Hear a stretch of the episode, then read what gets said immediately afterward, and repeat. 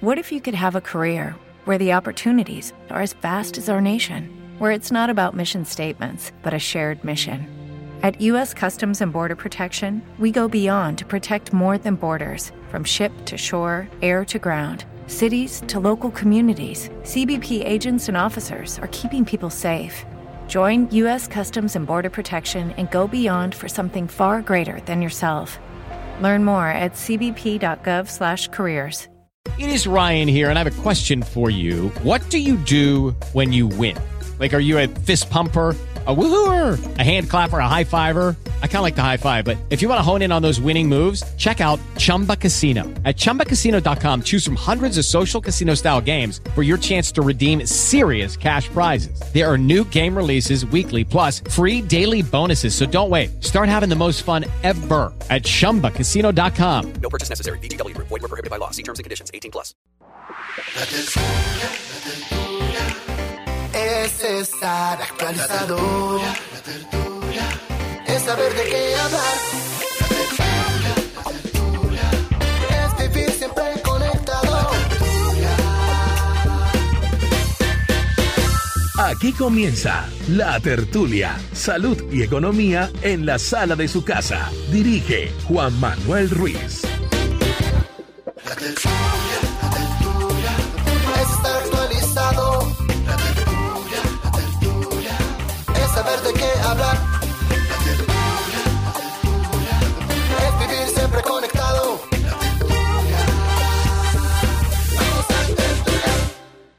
Un fraternal saludo para los oyentes de la tertulia de RCN en este lunes 20 de septiembre del 2021. Un placer saludarlos desde la capital colombiana. Aquí estamos, como lo hacemos todos los días, después de las 10, después de las noticias y antes de las noticias. Una vez más, y como siempre, como es habitual, les decimos gracias por dejarnos entrar a la sala de su casa. Aquí estamos, vamos de una vez con la mañana en frases las voces de los protagonistas, las frases de los protagonistas, de Carlos Gustavo Arrieta, abogado colombiano, agente de Colombia ante la Corte Internacional de Justicia, quien ha recordado que hoy comienzan las audiencias que ese tribunal ha convocado con motivo de una demanda de Nicaragua y una contrademanda de Colombia. Nicaragua considera que Colombia ha violado los derechos de ese país en la zona limítrofe con Colombia y Colombia ha contrademandado a Nicaragua. Sostiene que Nicaragua ha limitado los derechos de pesca para la comunidad raizal y ha decomisado la carga. Estas sesiones irán hasta el próximo primero de octubre, según ha recordado el señor Arrieta del candidato presidencial Gustavo Petro en diálogo con RCN Radio. Ha dicho en las últimas horas que ve más fuerte a Sergio Fajardo que a Alejandro Gaviria. Incluso ve más fuerte al exalcalde Hernández de mm, Bucaramanga. Y ha señalado que el uribismo quiere destruir a Sergio Fajardo porque le impediría pasar al uribismo a la segunda vuelta y después destruirlo a él, al propio Gustavo Petro y de Rodrigo Pérez, director nacional de registro civil, quien ha explicado por qué la registraduría ha solicitado a funcionarios con poder notarial que impidan o por lo menos cuestionen el momento en que padres de familia registran a sus hijos con nombres ofensivos, denigrantes o vulgares. Y entonces cuenta cómo, por ejemplo, en el caso de Stalin, pues que hay personas que considerarían pertinente poner a su hijo Stalin, pero no lo mismo ponerle bollo liso. Y dice, en ese caso de bollo liso, se estaría atentando contra la dignidad de este menor y en ese caso habría que acudir al defensor. No, pues de es que eso es no querer nada al hijo. Oiga, pero ¿cómo le va a poner usted pollo liso? No, no, no. Bollo no. Odiar al hijo. Bollo Sí. Odiarlo desde que nació. Y es más, esta mañana cuando explicaba el registrador Andrea y Kelly, muy buenos días de antemano, Hola. cuando explicaba este caso, ponía el, el- el ejemplo de Pecueca, ¿verdad? Sí. Que hubo una familia que estuvo a punto de ponerle a su hijo Pecueca. O sea, contrapreguntamos y le dijimos, ¿eso es un caso real? ¿Eso es de la vida real? ¿O qué? Dijo, sí, claro, ahí estuvieron a punto y se hicieron las consultas. ¿Usted imagina? Pecueca González, hágame el favor. Ay, no. No, mi hombre, perro también. sí. Mi perro, pero parece que alcanzaron a ponerle mi perro. Sí, mi perro cabana. Y la semana pasada a un joven le pusieron el nombre 6. Se llama así. Ah, sí, sí lo Seis. vi, sí. Pero era en número, ¿no? En número, Sí. sí. Sí. Porque es el sexto hijo de la familia, en fin. Pero entonces uno para qué tiene hijos Juan Manuel si no puede hacer ese tipo de cosas. Pero ¿qué? No, pero ¿Usted le ponerle bollo liso. ¿Usted le pondría bollo liso Pero a es su hijo? odiarlo. ¿Usted se imagina? De, No, pro- pero- de pronto se lo pongo y le cambio el nombre para los tres cuando entra al Y colegio. le pone bollo limpio. No, Un no, cambio. pero es que Sí, no, no. eso ya es Lo traumatizarlo que, decía él desde es, lo que decía él esta mañana, ¿quién los defiende? Andrea, no les toca a ellos, a la registraduría o al juez ahí decidir si está bien o mal. Y llamar al defensor, ¿no? Llamar sí, al señor. defensor. Bueno, por eso también eh, creo que es en Argentina existe una lista de nombres. Usted Ah, no ¿Ah, se puede Usted- salir de esa lista. Sí. Entonces Ah. son, no sé, 100 nombres. Eh, Nicolás, ¿Verdad? Juan José, Sí. Juan Pablo. Y, tal. eh, y no puede poner nombres distintos a los que están ahí. Hitler, por ejemplo, no. no. No, porque seguramente pues no está en la lista. Aquí en Colombia hay gente a la que le ha puesto a sus hijos Hitler. Sí. Y Stalin. Ahí Stalin Mota. Stalin Mota, claro. Que Sí, estaba Equidad. pensando en él. Jugó nacional. Stalin Rivas, el venezolano, ¿no? Y Stalin Rojas, el profesor de la, de la Universidad Nacional durante un tiempo. En fin, pero de ahí a ponerle usted bollo liso. Hágame el No, favor. horrible.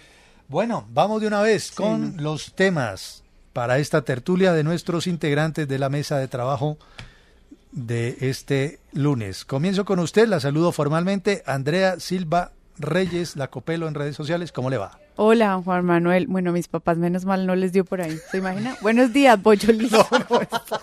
Pollo copelo. ¿Yo No. qué le digo? No, pues buenos días, no, no creo que bueno para usted. Es más, no. de hecho recordaba el registrador delegado esta mañana que usted a los 18 años puede cambiarse el nombre. Sí. Por una sola vez, pero tendría que vivir 18 años Lo- además, los bollo liso. 18, los 18 años más importantes Claro. de la vida en cuanto a cara, a formar carácter, Claro. autoestima, en fin. Terrible, terrible. Vamos a hablar. Pecueca. Oiga, pecueca. Pecueca, venga para acá. No, en sexto, hombre. imagínese eso. Pero si a usted lo ponen a escoger entre bollo liso y pecueca, ¿cuál prefiere? Pecueca siempre. Sí, yo creo que No, yo no, también. yo me voy del país inmediatamente. Porque digo que me, declaro llamo apátrida. me llamo Pecu, Pecu Sí. Silva. Claro, Pecu tal. ¿Quién no. va a saber Sí. qué es pecueca? Pero bollis o bollo. Bollo no tiene cómo. Cariñosamente, hola, Bollis. Bollito. ¿Cómo No, estás? No, hombre, horrible. terrible. Bueno, por otra parte vamos a hablar, Juan Manuel, de lo que están conservando los museos para resguardar la historia de la pandemia. Son varios museo- museos en el mundo que están haciendo esto. También hablaremos de una indígena brasileña que tiene 22 años y que ya tiene más de 6 millones de seguidores en TikTok. Uy, Imagínese, increíble. En una aldea remota de Brasil se conecta a TikTok y muestra su día a día. Ya. También hablaremos de un estudio que asegura que el colesterol impulsa la formación de placas de Alzheimer. Y por último, que, eh, bueno, es lo que está diciendo la prensa británica, que Harry y Meghan parece que pagaron más de un millón de dólares por salir en la portada de Time. Uh, lavada de cara puede ser, sí. Bueno, buenos temas, Andrea, gracias. Kelly Cabana, un mundo de temas y de noticias para esta tertulia. ¿Cómo le va, Kelly? Todo muy bien, Juan. Vamos a hablar de propinas. No sé si ustedes sigan dando propinas, pero hay un Yo informe. sí. Sí, siempre. Uh, siempre, por Dios, no sean tacaños. Pero hay un informe que dice que la pandemia pues está arriesgando a las propinas, porque la gente pues no quiere usar obviamente dinero en efectivo. Vamos a hablar también de un informe que dice que la crisis climática deja a millones de personas en riesgo de trata y esclavitud, como si fuera poco pues después del desplazamiento. Vamos a hablar de una carrera de patos de goma que hicieron en Inglaterra, parece que un poco por divertimento, y también de Pacquiao, que va a competir por la presidencia en Filipinas finalmente. Bueno, óigame, un paréntesis. ¿Ustedes qué opinan de las personas, a no ser que ustedes pertenezcan a ese A grupo, ver. que se lo piensan dos, tres veces al momento de dar la propina? Un horror, No. Juan. No, horrible. ¿Les ha pasado? Claro, además me sí. pasado del otro lado, porque Uy, yo fui sí. mesera muchos años. Bueno, muchos años no, dos. Dos años. No, eso es mucho tiempo, claro. y, y de verdad que uno se siente muy mal cuando Sí. no le dejan propina. Y no se trata de que le dejen mucha plata, pues uno no pretende ser millonario a punta de propinas, pero es un reconocimiento al trabajo, al cariño, al servicio. Sí. Mm, Y eso, fíjese que por nacionalidades uno puede determinar si van a dejar o no propina. Por ejemplo, ¿Ah, sí? los Sí, españoles total. no dejan Nada. nada, son unos tacaños. Y los americanos, por el Y contrario, los ingleses también, Andrea, los ¿no? ingleses Mm. son Sí. súper generosos. Óigame, Andrea, Los ¿Y italianos tampoco. Señor. una, una- una anécdota, pero de corazón. Créame que no es picándomelas aquí ingenuo ni nada, de verdad. Pero yo quedé confundido sobre el asunto en Italia, en Roma. En todos los restaurantes a los que fui, nunca No. me cobraron la propina. Sí, No, No. no se da propina. No se da. Es cierto. Y yo, no, no y sé, no es estábamos los costumbre. periodistas, por ejemplo, recuerdo que le pregunté a Daniel Tobón y a otra gente, le dije, Ah. ¿y entonces aquí cómo es el rollo? ¿Es que no tienen esa cultura o qué? No, no, allá no. Y ellos tampoco dejan, ¿no? Exacto, no. Es lo mismo en Japón tampoco, Ah, en o sea, Asia. no quedé yo ahí de No, tacaño. no, para nada. En Asia tampoco. Es más, eh, puede resultar ofensivo si usted da propina. Es que sí, claro, depende de la cultura. ¿Sí? Porque sienten que entonces no les. Como a mí no me están pagando lo suficiente y por eso usted me tiene que dar esto. más. Me está regalando más. Sí. Bueno, yo recuerdo que fui excelentemente atendido en los restaurantes italianos a los que fui y no me cobraron propina. Quedé ahí como... ¿Y dejó? ¿O no? No. Preguntaba, porque uno a veces. Sí, es- porque si no, pues usted se la da directa. Yo a veces prefiero dársela directa, por ejemplo. Sí, yo quedé con esa duda. Creo que di una vez y las otras no di porque, no sé, no lo vi ni siquiera incluido y eso que yo le dije que la incluyeran, no sé. Quedé confundido, pero Ahora, bueno, usted una me ha aclarado. pregunta. Ustedes, por ejemplo, en diciembre pasa mucho cuando uno se monta en un taxi. Le cobran la propina. ¿no? Sí. Sí, sí, sí. ¿Dan propina a servicios de transporte? ¿A los conductores Sí, de sí, servicios? yo Yo sí, claro. Sí, no hay lío. No hay lío. En eso, de- obviamente si el servicio es bueno también, ¿no? Claro. Es Pues, satisfactorio. Pero sí, en términos generales son a veces son 500 mil pesos, 2 mil por mucho, ¿cierto? ¿O son más No. grandes? No, No, pues en- se, se supone que es el 10%. El 10%.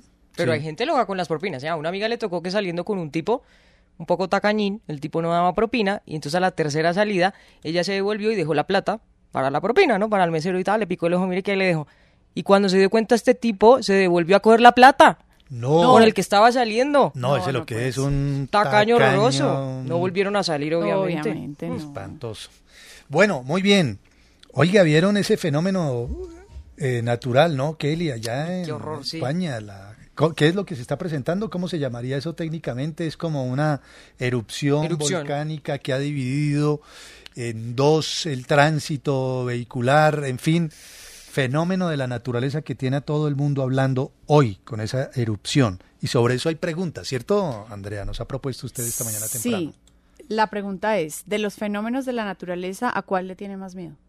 Es que Uy. esto, eh, estas imágenes eran espectaculares, eh, impresionante. El volcán Cumbre Vieja, ¿no? Ajá. Sí. De la isla de La Palma, De La en Palma. Canarias.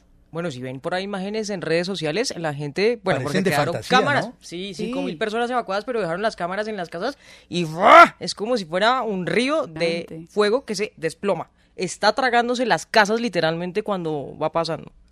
Bueno, tiene a muchísima gente. De hecho, estoy viendo Kelly a esta hora todavía tendencia al asunto, ¿no? Sí, sí, muchas personas evacuadas, lo que le decía Juan, esta mañana decían eso va a 700 metros por hora y tiene una altura de 6 metros, la lava, lo que va bajando todavía.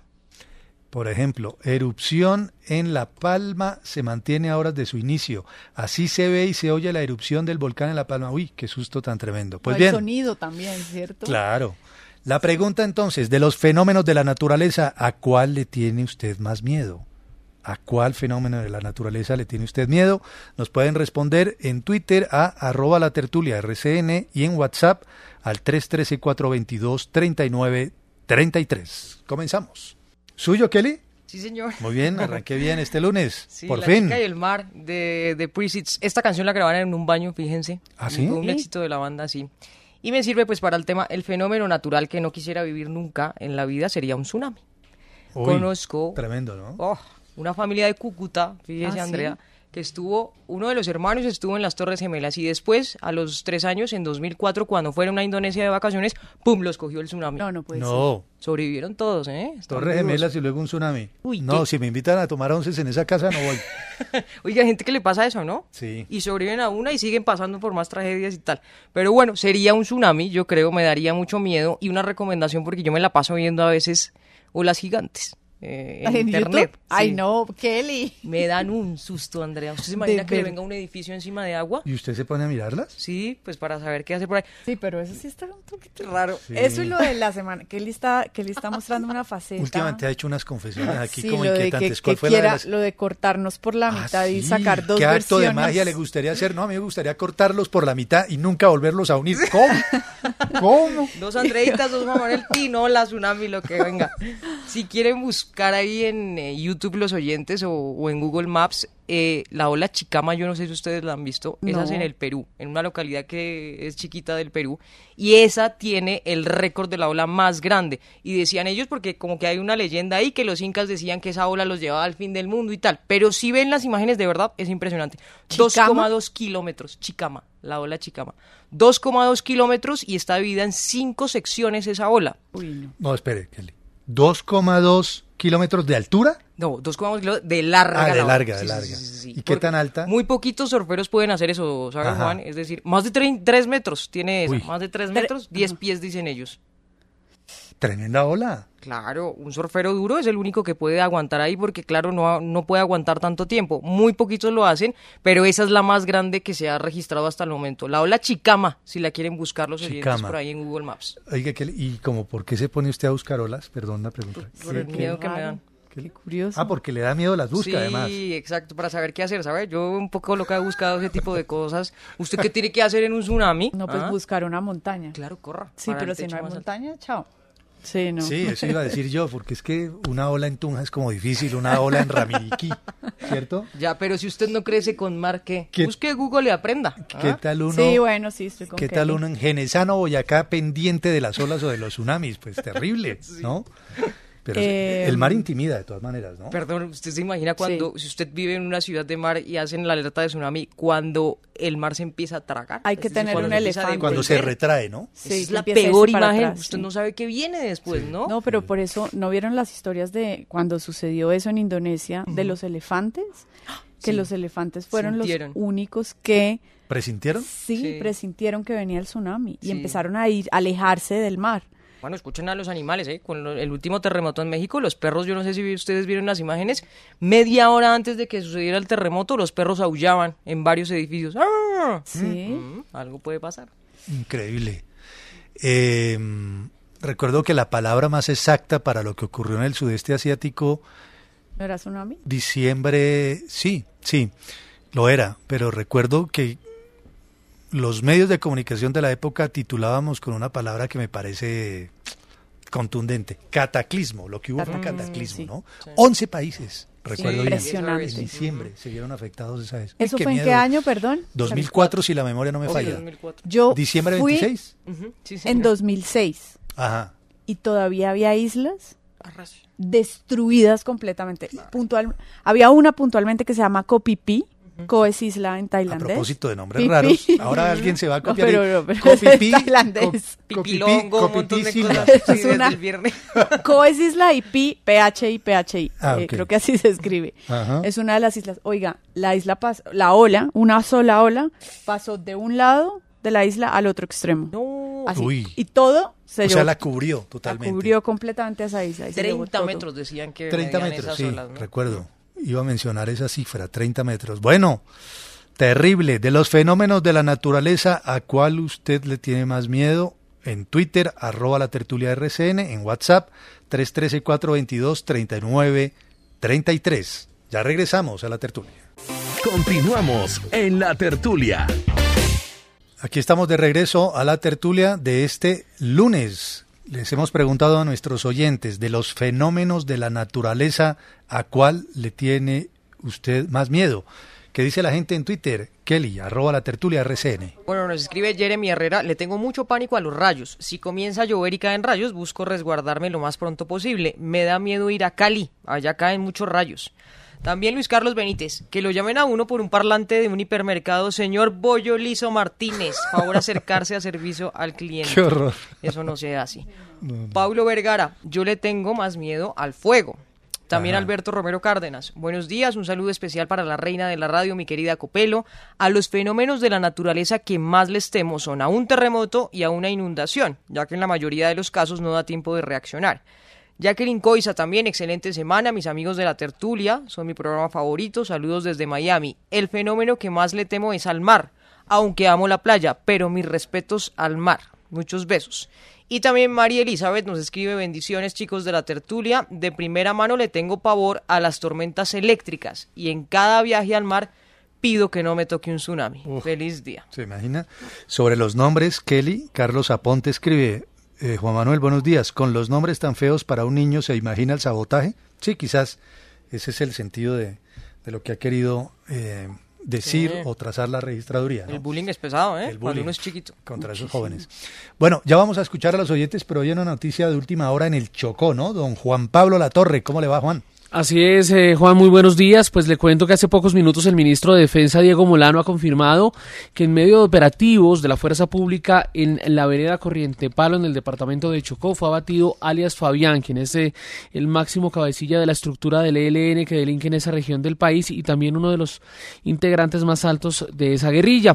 El ministro también ha confirmado que fueron neutralizados el segundo cabecilla de esa organización, conocido con el alias de Carlitos, y la compañera sentimental de alias Fabián. Este operativo se ejecutó entre la Fuerza Aérea, tropas del Ejército y la policía y se conoció que en total murieron en medio de estos bombardeos seis guerrilleros y tres más resultaron heridos que fueron trasladados a la ciudad de Cali en donde están siendo atendidos. Es la información que entrega por ahora el Ejército Nacional. Hechos ocurridos en el Chocó. Gracias, Juan Pablo Latorre. Recuerden la pregunta de los fenómenos de la naturaleza, ¿a cuál le tiene más miedo usted? En WhatsApp. Respuestas de nuestros oyentes. Hola amigos de la tertulia, habla Heiber de Anapoima y para la pregunta de hoy, los fenómenos de la naturaleza al que más le tengo miedo porque alcancé a vivir lo de mi finado armero, pues lógicamente es a los volcanes y pues las lluvias también en lugares donde, donde ocurren las inundaciones, pero los volcanes son cosa seria. With the Lucky Land slots, you can get lucky just about anywhere. This is your captain speaking. Uh, we've got clear runway and the weather's fine, but we're just going to circle up here a while and uh, get lucky. No, no, nothing like that. It's just these cash prizes add up quick. So I suggest you sit back, keep your tray table upright, and start getting lucky. Play for free at LuckyLandSlots.com. Are you feeling lucky? No purchase necessary. Void where prohibited by law. 18 plus terms and conditions apply. See website for details. Lucky Land Casino asking people what's the weirdest place you've gotten lucky? Lucky? In line at the deli, I guess? Aha, in my dentist's office. More than once, actually. Do I have to say? Yes, you do. In the car before my kids' PTA meeting. Really? Yes. Excuse me, what's the weirdest place you've gotten lucky? I never win and tell. Well, there you have it. You can get lucky anywhere playing at LuckyLandSlots.com. Play for free right now. Are you feeling lucky? No purchase necessary. Void where prohibited by law. 18 plus. Terms and conditions apply. See website for details. Buenas, señores de la tertulia, pues les cuento que todos los fenómenos le tengo miedo. Viví el, eh, varios, he vivido en mi vida el deslave de la Guaira en Caracas, Venezuela. Viví en Estados Unidos el paso del huracán Isabel. Eh, en Suiza viví terremotos y todos son igual de peligrosos, la verdad. para todos. Yo creo que le tendría mucho miedo a un terremoto, un terremoto de esos fuertes, más que por lo que me pueda pasar a mí, por, por la familia, por los amigos, pues porque se pierde comunicación, se pierde red, se pierde internet y uno queda con, con la incertidumbre de si están bien, si no están, qué pasó. Muy buenos días, amigos de la tertulia, con el fan número uno de la Copelo, aquí Gracias. desde la Hidalga, ciudad de Popayán. Eh, me ha tocado vivir terremotos, eh, la erupción del Nevado del Ruiz, por ahí pasé cuando estaba en ese ejercicio, pero terror, terror a, a un deslizamiento, a un deslave, cuando la tierra empieza a escurrirse y uno Uy, no sí. sabe si, si uno se va a ir también en, ese, en esa catástrofe. Que tengan muy buen día y mm, un abrazo grande para la Copelo. Buenos días, ¿cómo están? Eh, de aquí de Manizales, yo soy María Eugenia. A lo que más miedo le tengo es un temblor. Pues yo vivo en un edificio, vivo en el cuarto piso y esto es antisísmico. Ajá. Pero ustedes no Se alcanzan a imaginar esto como se mueve. Claro. Esto es un merequetengue miedoso. que tengan muy buen día. Lo Me mismo para ustedes. Gracias, gracias por sus respuestas. Pero Andrea, ¿qué tal, ¿qué qué estamos tal la- escuchando? perdón, pero es que Sí. la oyente que le ha tocado. sí. Un deslave en Venezuela, un huracán en Estados Unidos y qué más? Y un terremoto. Terremoto, no, Sí. no, imagínese. Bueno, y la canción se llama Temblando. de- Además, de Hombres G y es que creo que, bueno, yo soy muy nerviosa y muy, muy gallina en general, me da miedo todo, pero creo que lo peor sería un terremoto. ¿sí? Sí. No, un terremoto porque eso no, no- usted no tiene tiempo de nada. No tiene viva chance. por ahí debajo de los escombros. Nada. Ay, qué horror. Estar en un último piso y que empiece la tierra a abrirse, no, me parece, me parece muy miedoso. A la naturaleza hay que respetarla, de verdad. Amarla, quererla, protegerla, pero respetarla. Sí. Por encima de cualquier Como cosa. la gente que dice, ay, el paseo de río y tal, y crucemos el río. Bueno, el río se crece en cualquier momento. Usted no sabe lo que es un paseo de río, lo peligroso, ¿yo? Esas aguas eh, pueden en algún momento meterlo a usted en un lío, en un problema. Bueno, muy bien, avancemos en nuestros temas. De una vez, Kelly, ¿la pandemia amenaza con acabar las propinas? Sí. ¿Por qué? Por el uso, bueno, porque obviamente no sé si ustedes prefieren ahora pagar obviamente todo con tarjeta, ¿no? Sí. Todo digital y tal para no usar las manos y el efectivo. Esta mañana si lo quieren leer estaba eh, leyendo un informe que hicieron en La Vanguardia, en eh, el medio catalán, y ellos explicaban un poco lo que ha pasado sobre todo en Cataluña y en Barcelona con el fenómeno de las eh, propinas. Y por ejemplo explicaban ellos, eh, en estos míticos bares y restaurantes que hay ahí en las Ramblas en Barcelona, en las terrazas, pues mucha propina. Y ellos entrevistaron a varios camareros, a, varios dueños de restaurantes también, y ellos les contaban que antes de la pandemia se repartían por día 300 euros en propinas. Es decir, el restaurante más o menos recibía 300 euros, así si fueran restaurantes Solo en chiquitos. propinas. Solo propinas. Mm. Y eso les servía obviamente para repartirse entre los empleados del restaurante. Y ellos decían, esto nos aguanta incluso para el arriendo de un piso, un cuarto en un piso y tal. 300 euros, bueno, funciona un poco. Perdón, diariamente, ¿no? Diario. Diariamente, ok. 300 repartidos entre cuatro, digamos, o tres en un restaurante. Ahora son 10 euros o 20 euros que reciben al día. Para repartirse no le toca a usted ni siquiera un euro completo, digamos, si es camarero en un restaurante de estos. Y ellos explicaban lo que decía Copelo más, eh, más temprano. Esto depende, por ejemplo, de nacionalidades. Allá les dicen guiris, pero los guiris son los que más propinas dan. ¿Guiris? Guiris que son como los gringos y los ingleses, Ah. eh, muy blancos y de pelo. Ellos les dicen guiris, ellos son los que más propinas dan. Y ahora hay un rollo porque, como se acuerdan, hubo algunos, eh, algunos impedimentos de viajes entre países de la Unión Europea. Pues muchos de esos guiris no fueron a pasar el verano a España, por ejemplo. Entonces no soltaron propinas. Ese es informe de eh, La Vanguardia y ellos se pegan también a un informe que hubo en Estados Unidos y no sé si vieron una tendencia que era huelgas salariales. Entonces ellos protestaban a la hora del almuerzo porque ya no reciben propinas y obviamente se cuadran con esto. Y daba eh, la agencia del trabajo en Estados Unidos unas cifras y obviamente son impresionantes. Las propinas bajaron en Estados Unidos entre un 60 y un 70%. Wow. Es decir, ya no les dan Terrible.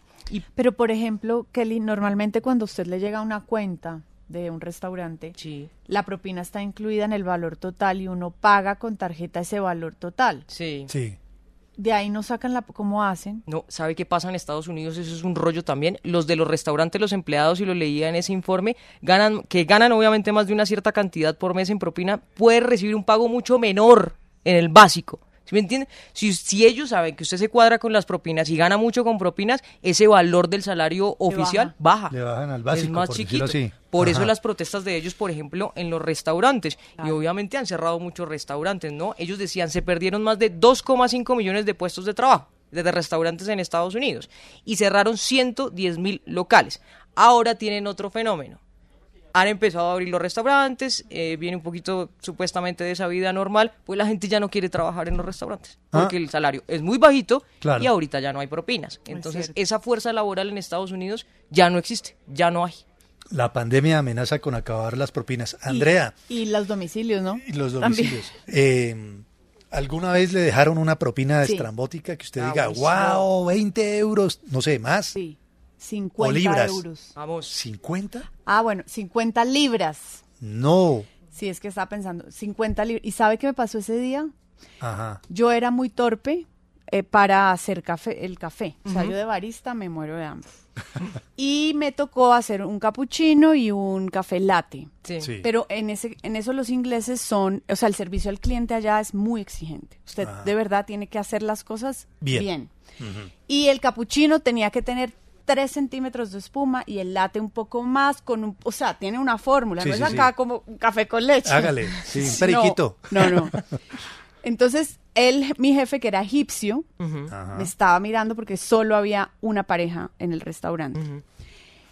Y él la estaba Y- y- chequeando, sí, y estaba así con- pisteando. mirándome a ver cuánto, contándome Demoraba. el tiempo.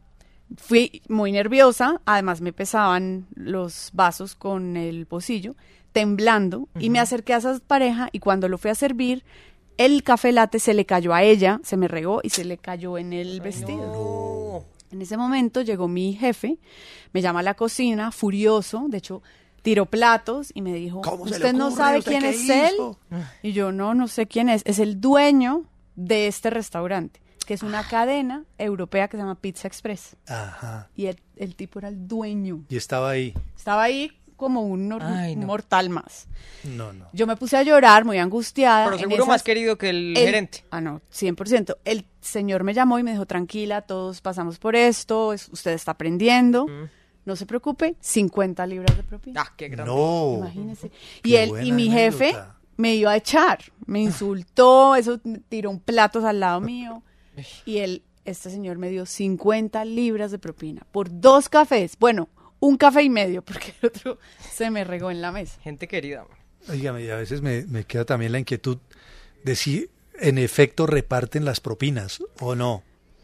Yo, Siempre la se quedan verdad, con un pedacito, eh, ¿no? en el restaurante en el que yo trabajé, este que les digo, era la propina que a usted le daban, usted se la metía al Usted bolsillo. se la guardaba. Ah. Pero eh, después de ese restaurante trabajé en un bar que se llamaba The Cove y en ese bar, que era un pub, eh, la gente metía las propinas como en un vaso. En un vasito. Y ahí sí nos repartíamos las propinas. Pero yo le digo que en ese tipo de trabajos o en ese país puntualmente, en esa ciudad, uno vivía de las propinas.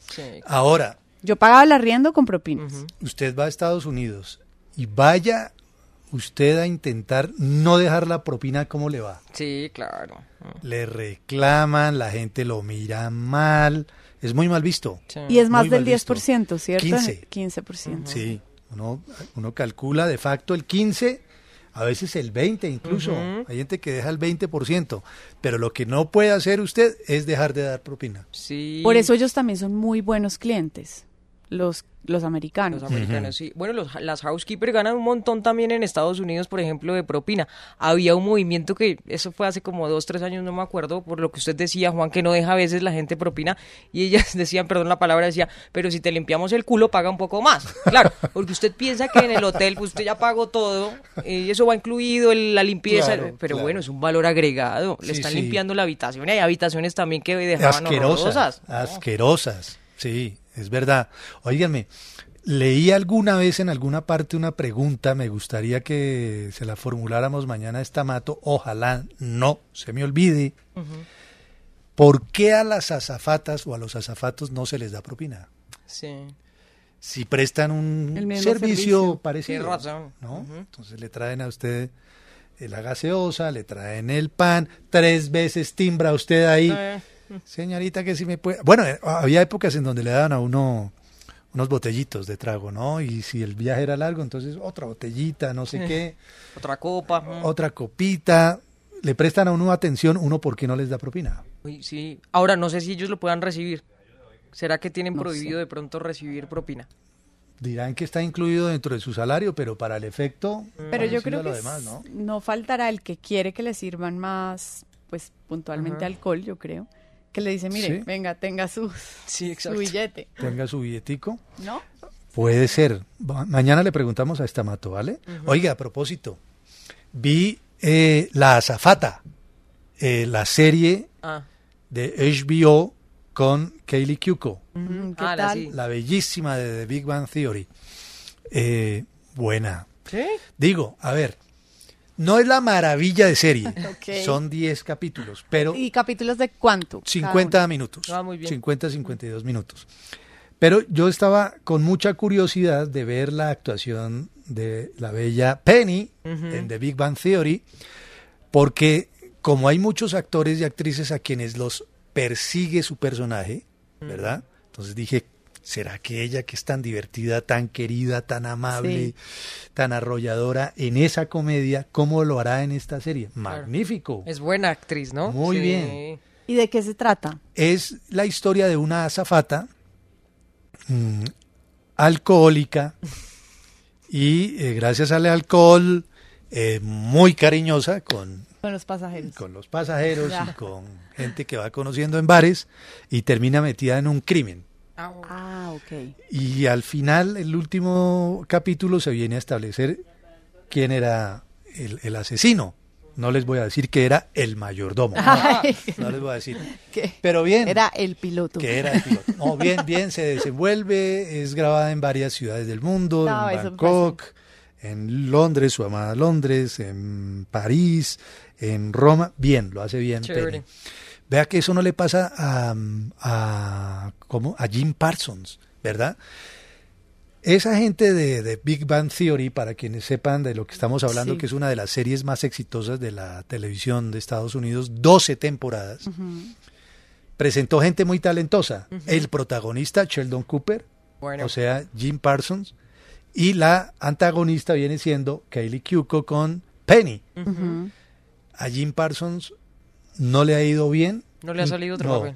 Incursionando en otro papel. Difícil, ¿no? Qué difícil, porque todo el mundo, Sheldon, me imagino que lo verán en la que dirán, ah, usted es Sheldon, Sheldon. Aquí en Colombia hay gente a la que uno ve y dice, usted es igualito a Sheldon Cooper. Sí.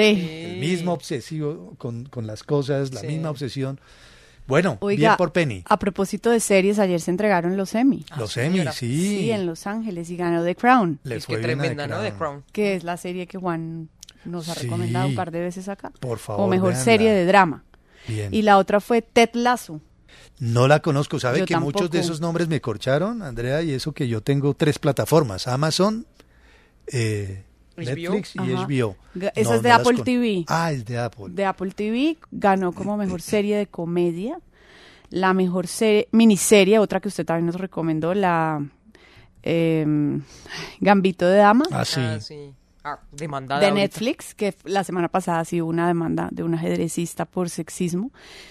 Eh, mejor actor principal de drama, Josh O'Connor de The Crown. Mejor actriz principal, Olivia Colman de The Crown. Ah, The Crown, también. Sí. El secundario, mejor actor secundario de drama, Tobias Menzies, también de The Crown. O sea, sí fue arrolladora. Arrollado lo de The Crown. Eh, la actriz secundaria de drama también The Crown. El mejor guion de drama The Crown. Mejor dirección de drama The Crown. Ajá. Eh, mejor actriz principal de comedia Jan Smart de Hacks. No sé No. qué es Hacks. Ni idea. Y fíjese que ahí competía con, con la, de- la que nos acaba de mencionar, con la Zafata. Ah, qué bien. Y pero le perdió. Perdió. Sí. Pero bueno, bien, bien, bien, bien. Hay buenas series. Ahora que venga aquel, voy a comentar otra que vi anoche. No sé si ya la vieron, la ¿Cuál? de Schumacher. No, No, no me la- no. Sí, interesante. Una hora cincuenta y tres minutos. Me cogió la noche viendo esa serie.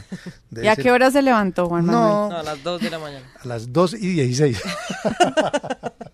Pero ya ahora- se vio Hamilton. Ah, no, usted lo tiene en Disney, ¿no? Usted lo no, quitó. No, no. ¿De qué es Hamilton? Creo que también la mencionan entre las Hamilton ganadoras. es el mejor especial de variedades pregrabados. Estas, este, Ah. este musical de Broadway Ah. de eh, Miranda, ¿cómo es que se llama él? Eh, que es un cómico de apellido Miranda, bueno, Ajá. que ah, tuvo muy buena fama, Obama en su momento la recomendó, y está en Disney, en la plataforma de Disney. Plus. Bueno, muy bien. Andrea, hablemos eh, rápidamente antes de ir a la pausa de el colesterol que impulsa la formación de placas de Alzheimer según un estudio. Sí, mire, es curioso porque el, el colesterol normalmente uno lo asocia con arterias tapadas, con infartos, enfermedades del corazón, pero el colesterol desempeña funciones muy importantes en el organismo de una persona sana. Es decir, nosotros fabricamos colesterol de forma natural para poder producir hormonas y llevar a cabo pues funciones importantísimas en el cuerpo. Ahora hay un nuevo descubrimiento que hicieron en la Facultad de Medicina de la Universidad de Virginia en Estados Unidos que le añade una nueva entrada a esta lista de responsabilidades del colesterol que antes no se conocía.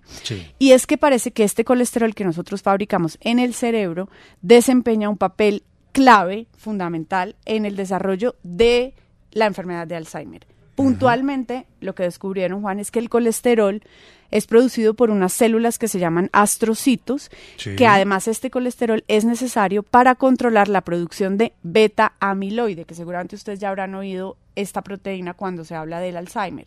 Y esta proteína lo que hace es que se va acumulando en el cerebro de los pacientes con Alzheimer. Entonces ahora encontraron una relación directa entre el colesterol que producimos y estas placas de beta amiloide que pues eh, para poder eliminarlas y poder prevenirlas hay que tener en cuenta la producción de colesterol que tienen estas células en el cerebro. El colesterol impulsa la formación de placas de Alzheimer, según este estudio. Bueno, en el eh, siguiente segmento vamos a hablar de doctorados. Ah. A propósito de mm, la pregunta que hicimos el otro día aquí, ¿no? Si le gustaría a usted tener un, un doctorado, vamos a hablar de una convocatoria especial de doctorados. Las famosas eh, becas de Fulbright, ¿no? Ah, son muy sí, famosas. son muy famosas, sí. Son becas para estudiantes de doctorado, investigadores, para profesores colombianos. También estaremos entregando eh, detalles de cómo es esta Ay, convocatoria. Fíjese, Juan, que hablándole de Sheldon, nos escribe Andrea González. Jim Parsons sí actúa en la película Talentos Ocultos y ese personaje tiene un poco de Sheldon, claro. se ¿Sí? les queda. Ujú. ¿Qué Bueno, papel hace? Ni idea. y también actuó en una de Hollywood, eh, muy regular. Sí. O sea, atrapados por sus personajes, ¿no? Se Sí. quedan ahí actores atrapados por su personaje y no, no, no salen. Y las cadenas también con el personaje, ¿no? Porque a ese le hicieron serie también de Sheldon chiquito y eso Sí. no funcionó. John, John Sheldon se llama, Ajá, ¿no? Sí. Oiga, en este momento se está moviendo el cursor solo. Mire, Andrea, no le estoy mintiendo. Mire. Ay, no me asuste. Bueno, yo Mire. me retiro lentamente. Muchas gracias por todo, Juan Manuel. Copelo. Mire, no sé. Se está moviendo solo el cursor. Chao, más bien. Pilas. Ya volvemos. Míralo. La tertulia, salud y economía en la sala de su casa.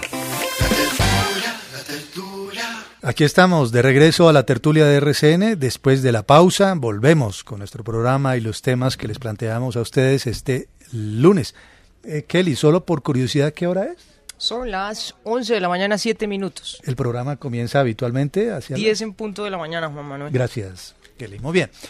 La pregunta que formulamos hoy a nuestros oyentes de los fenómenos de la naturaleza, ¿a cuál le tiene usted más miedo? Y se queda callado. además, llega a ¿no? toser, que es sí, peor. es que mire lo llega que a me pasa. Mire lo, mire lo que me pasa. No, y se- No estaba es- eh, a- a- mi carraspera. Ah. Mire, mire lo que me pasó. Sí, ¿Se tiene un cayó? morado ahí, ¿se cayó?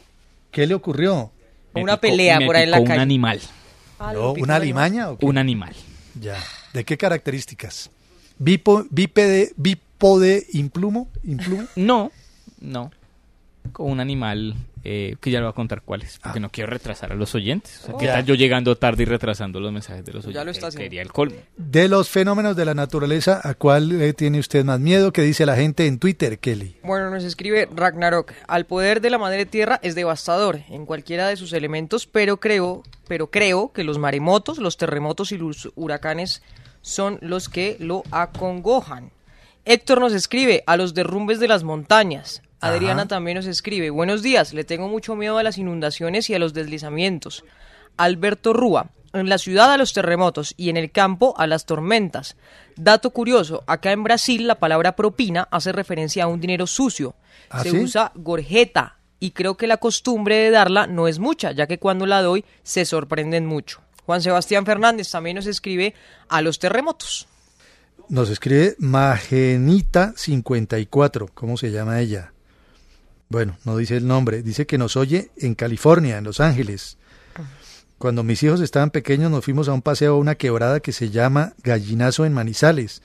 La quebrada se creció muchísimo y le tocó llegar a bomberos y defensa civil para podernos sacar de allá. Fue muy miedoso. Nosotros quedamos en un pedacito de tierra y alrededor muchísima agua y palos, piedras. Me acuerdo y se me ponen los pelos de punta. Los saludo de corazón. Me encanta el programa, son espectaculares en California. Muy bien, más oyentes en WhatsApp. Buenos días, buenos días, señores de la tertulia. Javier Ramírez de Valledupar, Colombia. Pues nada más miedo que la presencia de un, de un terremoto de, de, de, de altas magnitud. Pues mi papá, que también se llama Javier Ramírez, usa muletas y presenciamos un terremoto y lo vi correr sin muletas del Oh, susto. ¿Cómo? Después cuando estábamos en la calle fue que él se vino a acordar de las muletas. Pero un terremoto es bastante, bastante temeroso. Dios los bendiga y gracias.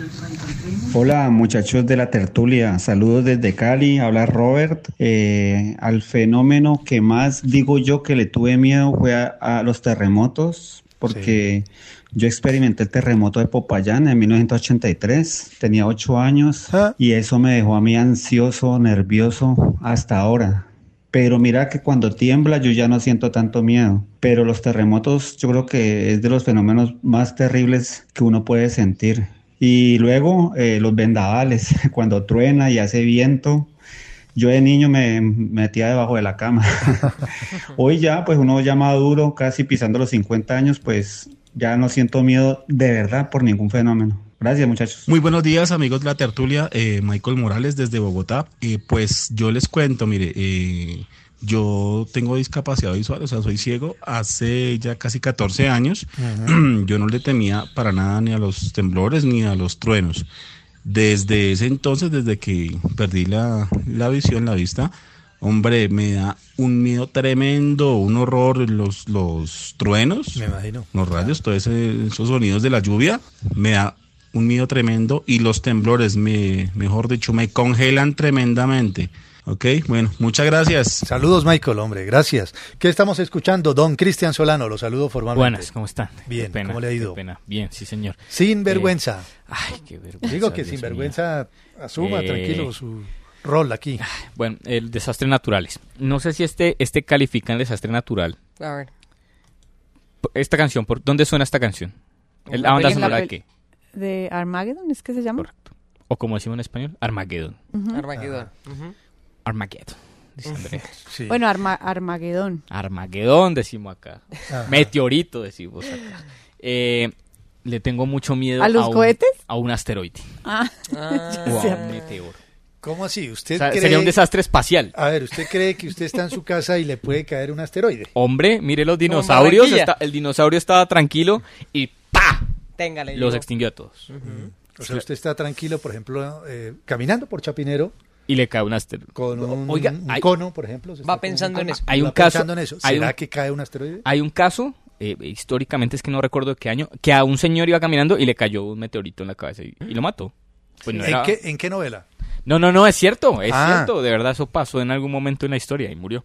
Pero entonces, a mí me da Pues. miedo que caiga uno de esos, así sea pequeño. Ajá. Porque además generan... Y les eh, caiga, y le caiga esquirlas a usted.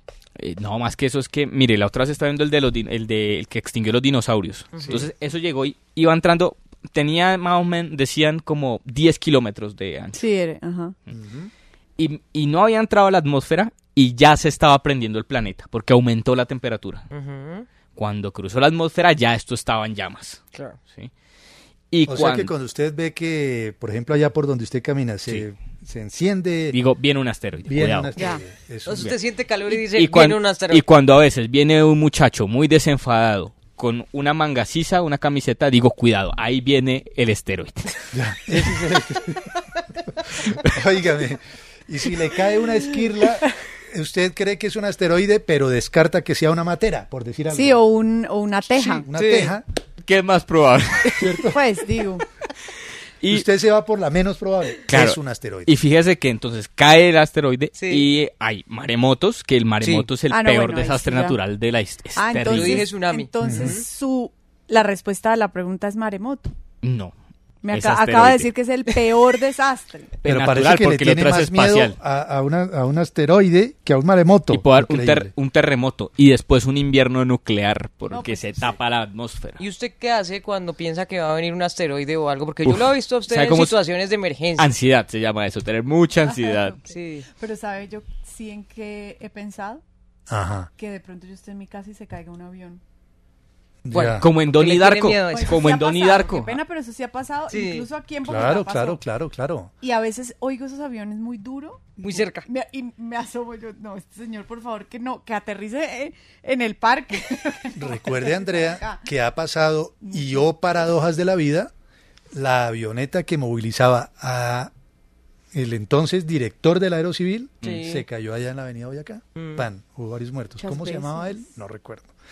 Bueno, usted está seguro que no está confundiendo maremoto con manimoto, ¿no? Eh, también, imagínese un manimoto. Que uno le toque un manimoto. Que le caiga Se- esa esquirla. No, que le quede en la Se garganta. ¿Lo atoró mató? con un ¿Lo manimoto. mató? ¿Lo mató el manimoto? Se atoró con un maremoto. Hágame el favor. Bueno, eh, ¿les gustaría hacer un doctorado? Sí. Ya lo habíamos preguntado aquí a los oyentes, pero resulta que ahora tenemos un tema pertinente para el asunto y es que se ha abierto la convocatoria para la beca Fulbright de estudiante doctoral colombiano para investigador visitante colombiano. Son becas que brindan la oportunidad de vincularse a una universidad o centro de investigación en los Estados Unidos, según lo que hemos podido conocer. Saludamos a doña Diana Basto, que es directora de Fulbright Colombia. Bienvenida, gracias por atendernos. ¿Cómo le va? Hola, buenos días. Muchas gracias por invitarme al programa esta mañana. Bueno, aquí le servimos a la gente, ese es el propósito en la tertulia, entre otras cosas. ¿En qué consiste esta convocatoria y quiénes pueden aspirar a beneficiarse de estas becas? En este momento tenemos abiertas dos convocatorias que están abiertas hasta el 5 de octubre. Entonces, como ustedes muy bien lo decían hace un momento, tenemos la beca Fulbright Estudiante Doctoral Colombiano. Esta está orientada a estudiantes activos de programas de doctorado en Colombia para que puedan tener la oportunidad de realizar una estancia de investigación en los Estados Unidos. Esa estancia puede ser de un semestre o un año, entonces estamos hablando de más o menos entre 3 y 10 meses. El segundo programa que tenemos abierto es la beca Fulbright Investigador Visitante Colombiano. Esta está orientada a investigadores o profesores colombianos, eh, bien sea con título de doctorado o que tengan mínimo cuatro años de experiencia en investigación. Esta también busca que puedan viajar a los Estados Unidos durante un periodo de tiempo. La estancia puede estar entre más o menos tres y seis meses. Diana, ¿cuántas personas pueden aspirar a estas becas y cómo es el eh, proceso?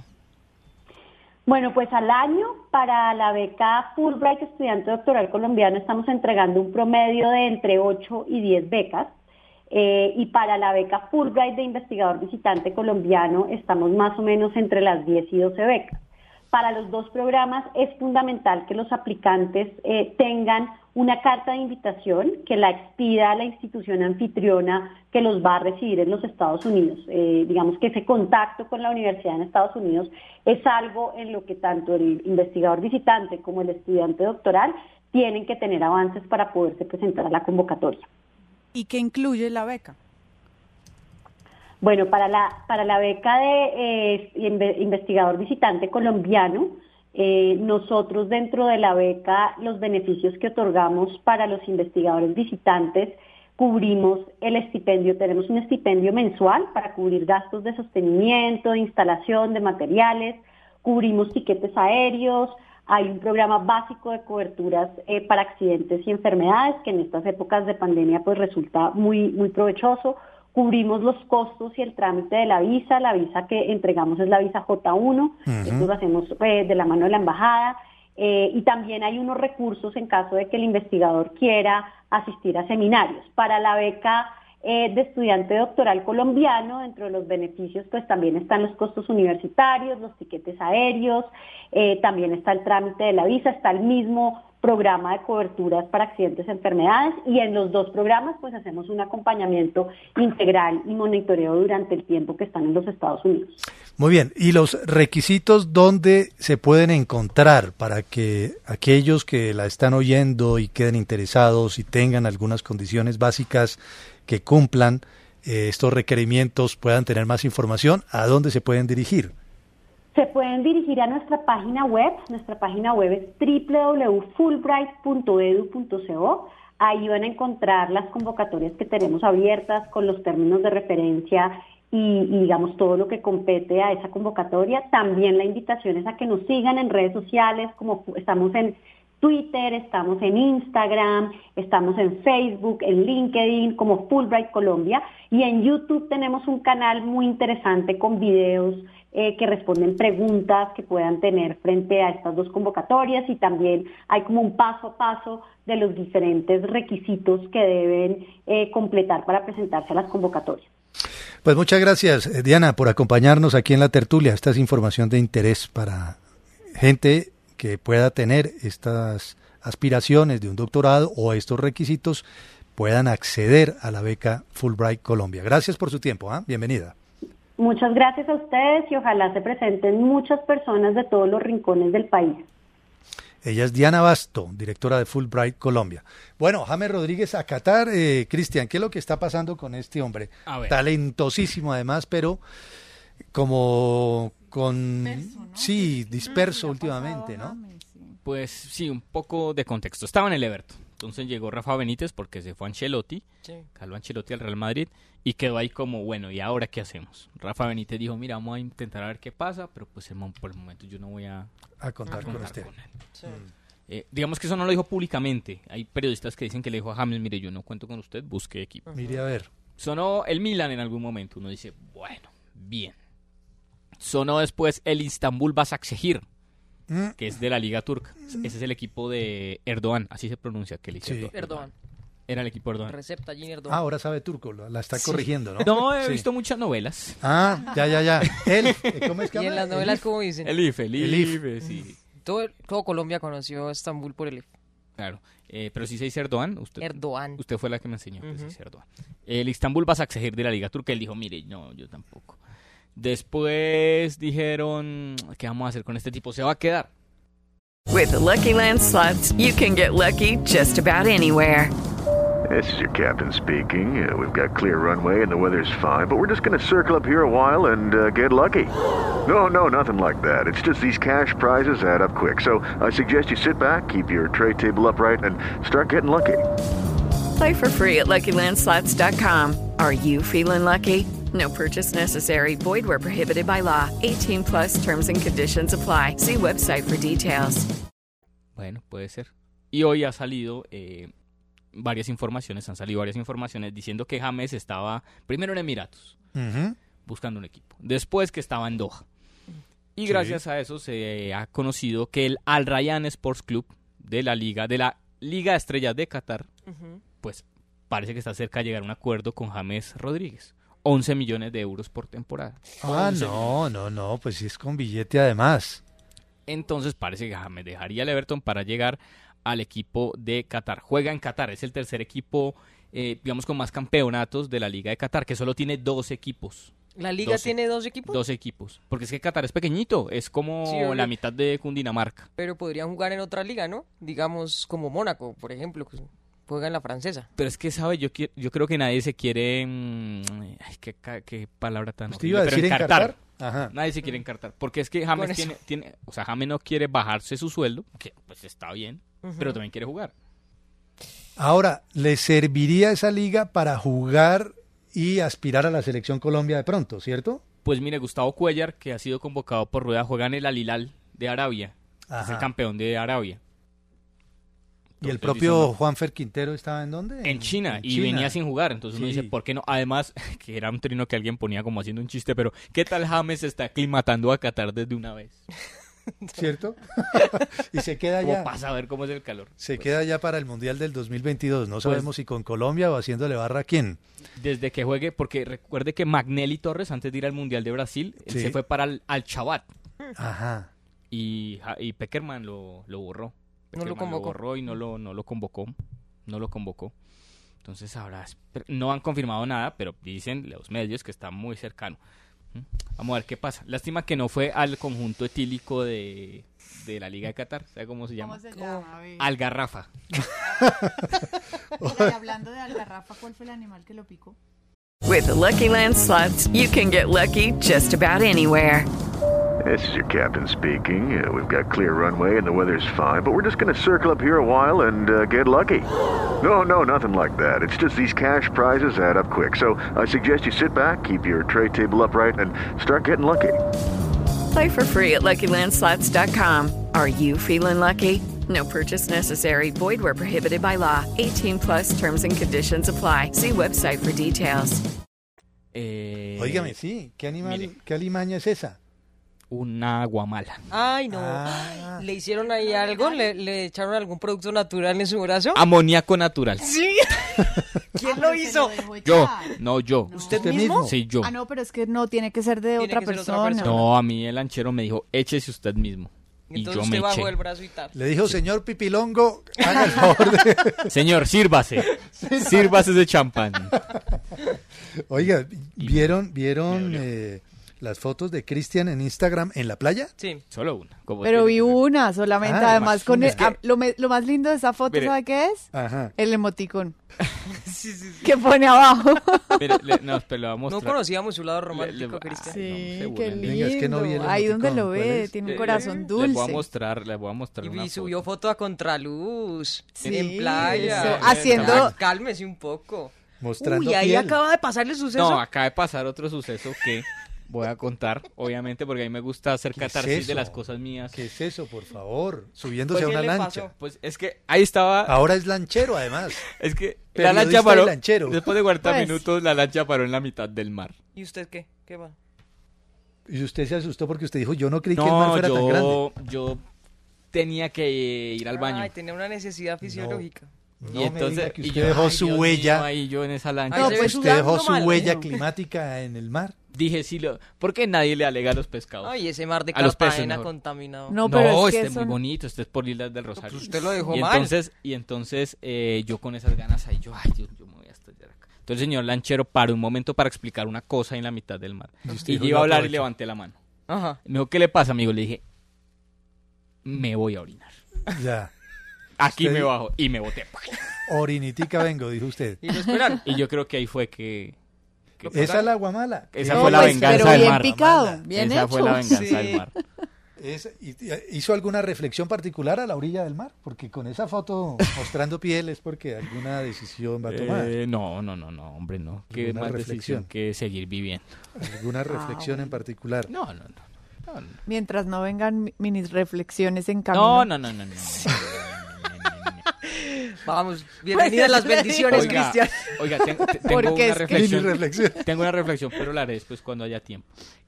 Ya entendí cómo funciona la ley de oferta y demanda viendo las playas de Cartagena. Ah, hizo un análisis usted.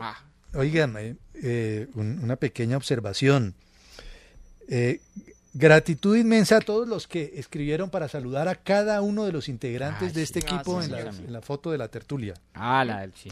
Oiga, qué cantidad de comentarios, ¿no? Sí, sí, sí. Más de 100 comentarios, me sorprendió. 130 comentarios. Imagínese. 130 comentarios. ¿Había tenido usted tantos comentarios en otra foto? Jamás.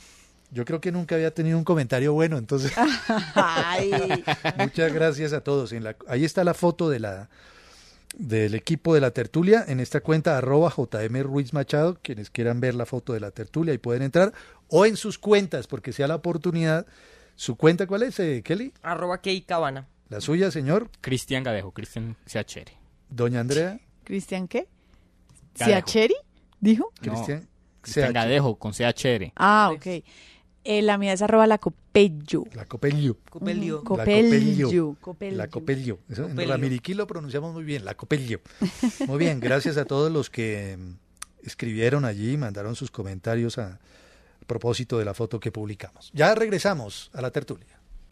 La tertulia por RCN Radio. Aquí estamos de vuelta a la tertulia de RCN. Es lunes, ánimo, ánimo. El día está un poco nublado en Bogotá, ¿no? Sí. Se dañó este Sí, día. sí, sí, hombre. sí. Aquí estamos con la pregunta que hemos formulado hoy a nuestros oyentes. ¿A cuál fenómeno de la naturaleza le tiene usted más miedo? ¿Qué dice la gente en Twitter, Kelly? Bueno, nos escribe de blanco, cordial saludo. Todos son eh, discriminarlos porque son peligrosos, todos los fenómenos de la naturaleza. Creo que se les debe tener mucho miedo. Muchas gracias y éxitos. Andrea González también nos escribe, me aterran todos los desastres naturales, temblores, terremotos, tsunamis y todo lo que se le parezca. La furia de la naturaleza me da mucho pavor. Y también nos escribe eh, OIM, la ola o un río fuera de sus límites. Es como Uy. una humanidad que no quiere ni acepta límites. Jorge Vargas, saludos desde Ibagué, amigos de la tertulia. Para mí los desastres naturales que más miedo me dan son los terremotos porque no te dan tiempo para nada. Anécdota, en mi infancia le tenía miedo a que me tragara la tierra, por el famoso dicho trágame tierra. Trágame tierra. Y también Alexander Gómez, qué gran foto y excelente equipo de trabajo, los escucho todos los días, un abrazo. Saludos Alexander. Muy bien, gracias. Y en WhatsApp, más respuestas. Muy buenos días, amigos de la tertulia. Les hablo desde Medellín, Eduardo, y les digo, le tengo pánico, como decía un tío mío, a la ira de Dios y a una escasez de mujeres. Buenos días. Buenos días, señores de la tertulia. Todos los fenómenos naturales son demasiado miedosos. Para mí son muy miedosos. Uh, me gusta mucho el programa. Un saludo especial a Kelly Cabana. Me fascina su nombre y su forma de hablar. Muy buenos días amigos de la tertulia, les habla Sergio Blanco desde la ciudad de Medellín. Eh, una de las catástrofes naturales que tendría miedo sería un tsunami. Eso sería tremendo, ni imaginarse uno. Eh, que tengan un feliz día, eh, Kelly, Andrea y Juan Manuel, amigos de la tertulia. Muchas gracias. Que tengan un feliz día. Eh, buenos días amigos de la tertulia. Eh, sobre la pregunta, vea, todos, todos serán muy, o sea, producen pánico, pero yo creo que mm, por el momento pues eh, lo que ha venido es muy poco para lo que nos espera más tarde. Eh, creo que lo, lo que me produciría más pánico sería la ira la, la ira de Dios. Eso Ajá. sería lo, lo peor que, que puede pasar. Eh, yo los bendiga. Muy bien, muchas gracias por sus respuestas. Y yo traje esta canción que se llama Tiempo de Tornado, que es la banda sonora de un videojuego. Y es porque si realmente hay algo espeluznante que yo haya visto, un tornado. ¿Cómo es esa historia? Cuéntenos, Juan Manuel. Estaba, eh, Andrea, gracias. Adelante. Eh, me dirigía... ¿Qué, pero qué mundo, qué mundo, un, un tornado. Un tornado. Un tornado. En Indiana vivía yo hace 27 años en Indiana, en el centro de Estados Unidos. Ajá. ¿Por qué vivía allá? eh, porque me fui un año para allá. ¿Por qué? Porque trabajaba en el noticiero 24 horas y aquí hubo unas cosas incómodas que llegaban anónimamente. Ah, ya. Ah. Entonces Sí, tocó salir Ah, por allá. ok. Y eh, en Indiana, eh, por su ubicación geográfica, es muy frecuente que se presenten tornados, Ajá. ¿verdad?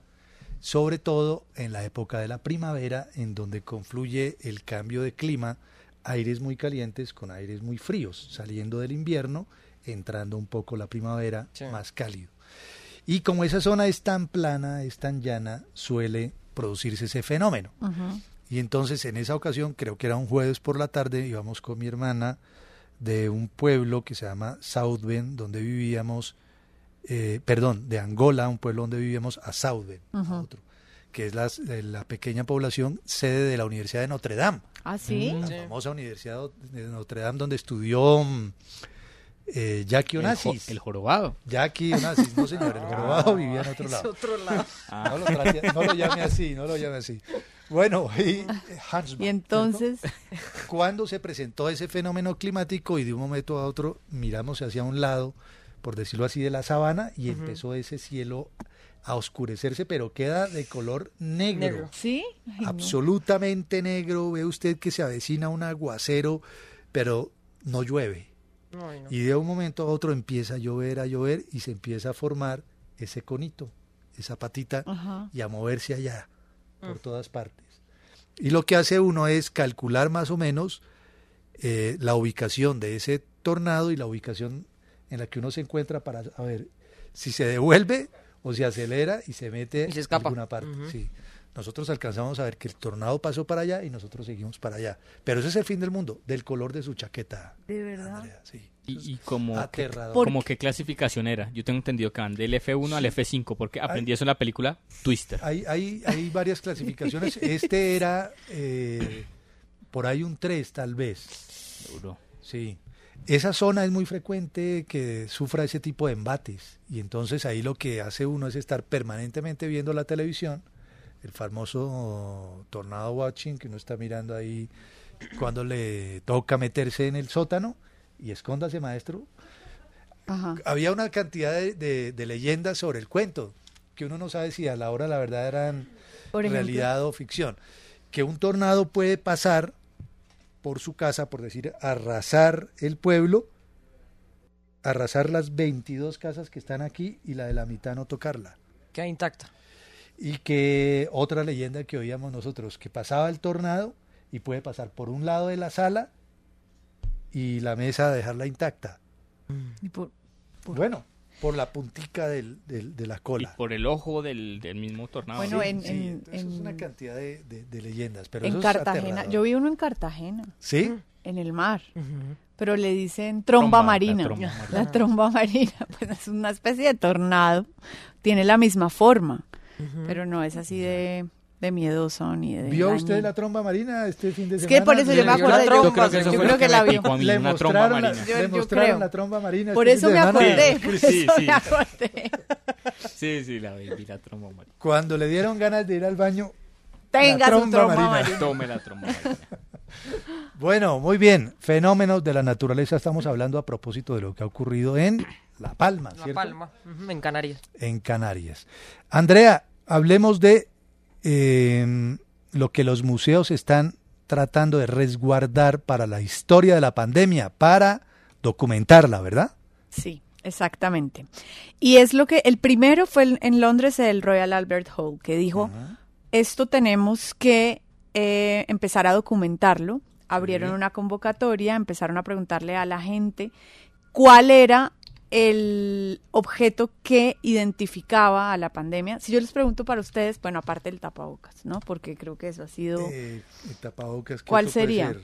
¿El alcohol? ¿El dispositivo de Mm. alcohol? Sí, el gel. Ah, los tres lo mismo, qué creatividad. Bueno, Es que es una pandemia, Andrea.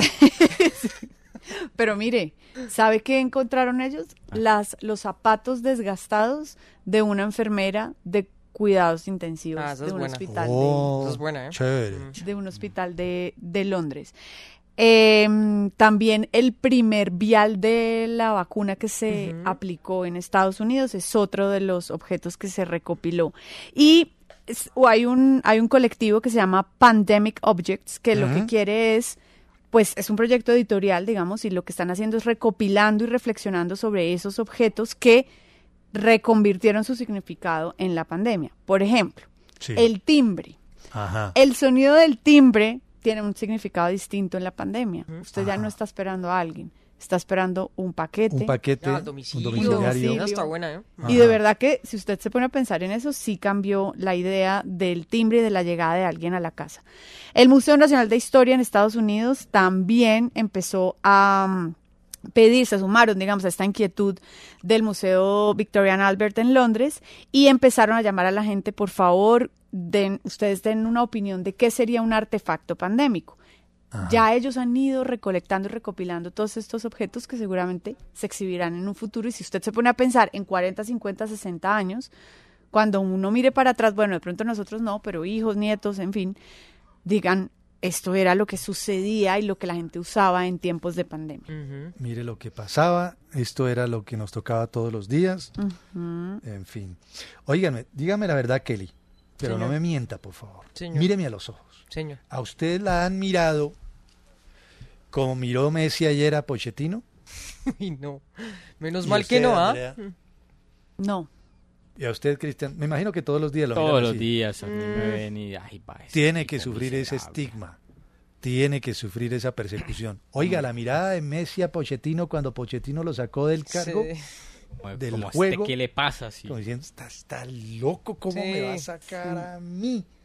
¿Qué le pasa? ¿Qué le ocurre? Está loco. ¿Qué pasa con Messi, joven? ¿Arranca Pues, o no arranca? El PSG jugaba ayer uno de los partidos, digamos, llamativos de la jornada contra el Olympique de Lyon. Sí. Un partidazo además. Eh, las cosas no iban bien para el PSG que jugaba con ese tridente de ataque el- del que supuestamente todos vamos a tener miedo. Messi, Mbappé, Neymar. Ujú. Di María. Y las cosas no andaban bien, no andaban bien. Entonces Pochettino llegó y dijo, bueno, eh, señor Messi, eh, por favor venga por acá, va usted para el banco. O sea, no sacó a Mbappé, no sacó a Neymar, sacó a Messi, la joya que decidieron traer y pagar los jeques de Qatar. Ajá. Y Messi saliendo llegó y eh, eso que, que el, el entrenador va como a darle la mano, como Sí. oiga, bien hecho. Como todo lo, bien. Lo miro, como diría mi mamá, lo miró como si se lo fuera a comer. Sí, como era a tragar. Como si se lo fuera a comer. y se sentó y hay una foto. Ahí esas imágenes, Esa- y esa peor, foto, ¿eh? Está así como sentado en el banco con cara de... Ah, esa no la ¿qué vi. es? Yo vi solo la que... Uy, es un. Sí, la, Uy, la del banco es- miedo. ¿Sí? sí. Está así, y entonces los compañeros lo están mirando y el público lo está mirando y él con cara de este imbécil qué está haciendo. Y Pochettino dice, bueno, que hay jugadores muy importantes, no sé qué, pero el equipo está por encima de... ¿Quién se va primero? Pochettino, ¿no? ¿Quién se va primero, Messi o Pochettino? Uy, yo creo que se va Pochettino. y, y, yo creo que a Messi no le va a ir tan bien. Lo que, lo que hemos hablado es que no se le ve cómodo. Sí. O sea, en Barcelona era el rey. No me saque, no sé qué. Lo, pues señor, ¿qué técnico quiere? Dicen que el Tata Martino, que estuvo... Él, él venía en de... Barcelona estuvo el Tata. Sí, él venía a entrenar a Newell's, que tuvo una buena Copa Libertadores y lo contrató el Barcelona y que fue el que le dijo, le dio el visto bueno, como que sí, venga. Messi fue el como que, dijo, Messi ¿no? era como el César, ¿no? Sí, Sí, sí, su- sí, sí. ta. Cuando vino Griezmann, dicen que Griezmann no entró bien al Barcelona tampoco porque Messi no le gustó Griezmann, Ah. que no le gustó cuando se fue Luis Suárez. Entonces pilas con esa semiología de esa imagen, ¿no? Uy, brava, El sí. significado, busquen los oyentes esa foto de Messi saliendo del campo, mirando al técnico. ¿Cuál sería la palabra que describe esa foto que pusimos ahí, Andrea? Eh, como diciendo, estúpido, ¿cierto? Qué rico. Y un poco usted no sabe quién soy yo, ¿no? Sí, Exactamente. eso, sí, ¿Que sí, no sí, sabe sí. quién soy yo? O sea, ¿Me está sacando usted? ¿Cómo le ocurre esto? Está loco usted, maestro. Y Pochettino podrá decir, bueno, lo saqué y el equipo ganó. Pues esos son los resultados, son datos y ahí están. No, pero tenaz, ese manejo de estrellas es de... Debe ser, uy, sí, debe ser una cosa. Claro. Ahora, yo sé que no es fácil, yo sé, ¿no? Yo sé. Yo no, No, sé, no pero me imagino que ser Messi debe ser difícil. Sí. Eh, Pues es y, que- y manejar ese ego, sí, también. Yo creo, dicen, dicen, yo no lo conozco, que es muy buen tipo como cristiano, pero un tipo de esas es- debe ser muy jodido de manejar. O sea, debe creerse el cuento de verdad de que es Dios, Sí. básicamente. Entonces porque- todo el tiempo le dicen que es Dios, pues usted se cree el cuento. Como diciendo, "Us- ¿a qué me trajeron aquí, maestro? Usted no me... Dicen, no ah, me yo me hubiera tocar". quedado en Barcelona, sí.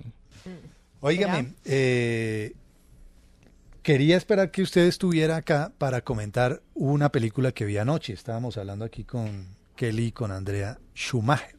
Schumacher. Ah, eh, en está Netflix. Netflix, sí, la tengo pendiente. Véanla, Mm. es la historia de Michael Schumacher, la manera como le da gloria a la Ferrari, a esa escudería. Tocan muy poco el accidente en Francia. Ujú. De soslayo, muy respetuosos, no cuentan. No, es que estaba Sí, esquiando, de esta esquiando y se, manera, y se pegó tal, se sí, como de que los manera. detalles no los dan. No. Pero que ellos han sido desde ese momento muy reservados. Sí, muy tema. reservados. Ellos dicen, la familia Andrea dice que Schumacher siempre les enseñó a ellos ser reservados como familia frente a lo que les pasaba internamente. Ah. Y dice la mujer, Corina, ahora nosotros hacemos lo mismo con él. Claro. Queremos reservar su intimidad. Está en coma desde el 2013. Imagínese Ah, usted, hace mucho tiempo. Hubo, hubo unas fotos que se filtraron una vez, ¿no? ¿Ah, sí? Que sí, Sí, un periodista prensa se entró, metió por allá, periodista sí. se entró al hospital, se disfrazó de enfermero y le tomó unas fotos y las estaba vendiendo por un platal. Pero nadie no se se las, las quiso comprar, compró, nadie se las sí. quiso comprar porque pues falta la ética eso. Ya. Ja, falta la ética. Aquí todos los días que vemos Tintin, asesinatos todos los días. Uy, vio esa, es que, es que me causó mucha curiosidad que me compartieron, que eh, le doy crédito a Noticias Caracol. La nota es que unos ladrones iban a robar una casa. A otro Y a lado. otro Y llegaron otros ladrones sí. y lo robaron. Sí. Así está inseguro el, Sí. el, el país. Ahí se aplicará eso de que ladrón que roba ladrón tiene 100 años de perdón. ¿Quién sabe, no? Bueno, pero No es sí. diciendo, nosotros salimos a trabajar y mira esta ciudad tan insegura. qué- qué inseguridad que ni los ladrones pueden robar. Kelly, hablemos de una carrera Ay, de pero le iba a patos hacer una goma. pregunta antes. Juan. Y ahí en la película hablan de, por ejemplo, la posibilidad de la familia que dice, ¿lo van a mantener así o...? No, no hablan del tema. No No hablan hablan, de eso. del tema. Me da la impresión de que es una decisión permanecer así hasta que Como el Dios jugador decida. ese de fútbol que hablábamos Oiga, el otro día. 70 años, ¿no? ¿Cuánto era? Tenía Eh, sí, tenía 70 años, duró casi 40 años en coma. 40 años Y en por una coma. mala praxis. Eh, una mala porque le pusieron sí. más anestesia de la que Uy. debería Sí. recibir. Y el Y anestesiólogo. quedó en coma. El Uy. anestesiólogo, digamos, lo llevaron a juicio y a su ayudante y lo suspendieron por un mes. Claro, y entonces la historia de ella era la, la esposa duró 40 años 40 años llevando. Uy, es decir, Dios esa fue su decisión, no aplicar la eutanasia ni nada. Aquí no. Pierre Adams, creo que se llama. Sí, sí. ¿Sí? Mm. Aquí pues la familia se ve muy unida en torno a Michael Schumacher. Vale la pena verla porque también se muestra en la película el temperamento depredador de Schumacher. Era una fiera en el circuito. Por fuera una gran persona y todo el rollo, Sí. pero dicen... eh, ¿La de carácter? De carácter, Como Fue- Michael Jordan me hizo recordar. Ah, Sí, me importa un pepino.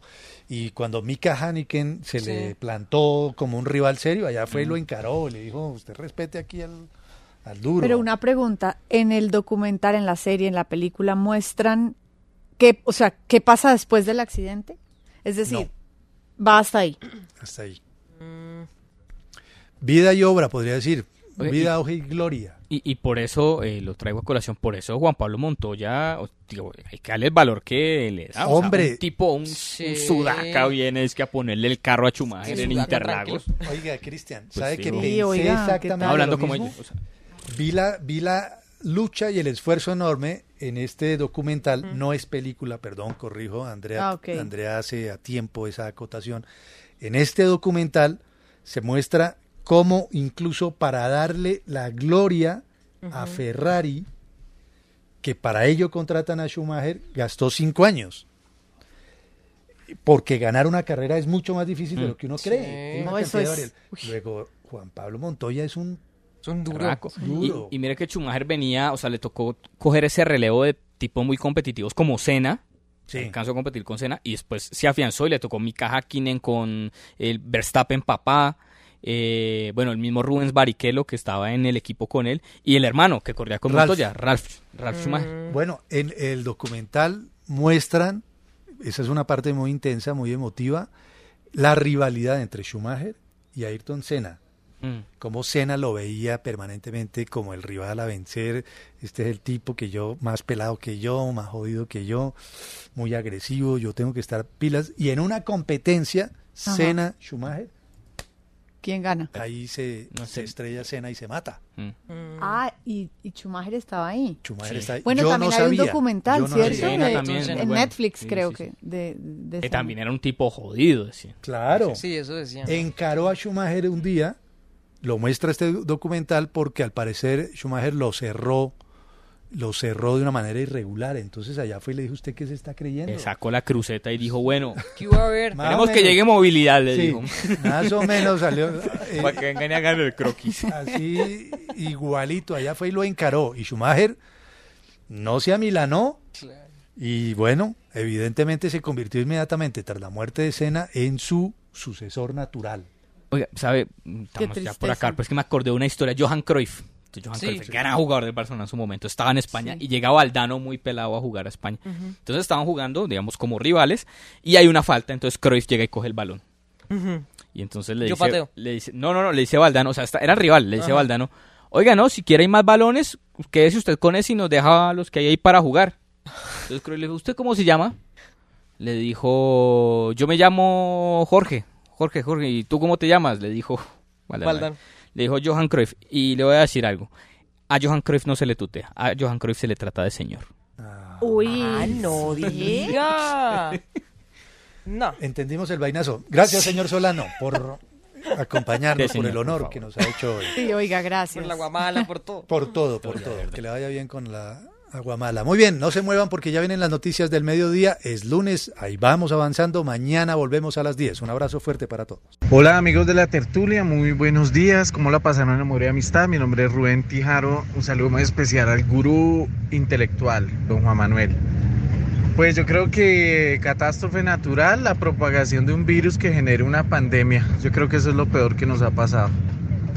Saluditos. Buenos días, mi nombre es Alba Lucía eh, de Medellín y con respecto a la pregunta, el fenómeno que más miedo le tengo es a los rayos, porque estuve muy cerca de que un rayo pues me cayera y cayó muy cerca mío y me, o sea, me afectó mucho el oído. Eh, le tengo el pánico. Me encanta el agua y me encanta cuando llueve, pero cuando caen rayos sí, mejor dicho, eh, ahí sí se me acaba la dicha. Muchas gracias y feliz día. La tertulia, grábala en tu radio. La tertulia, la tertulia.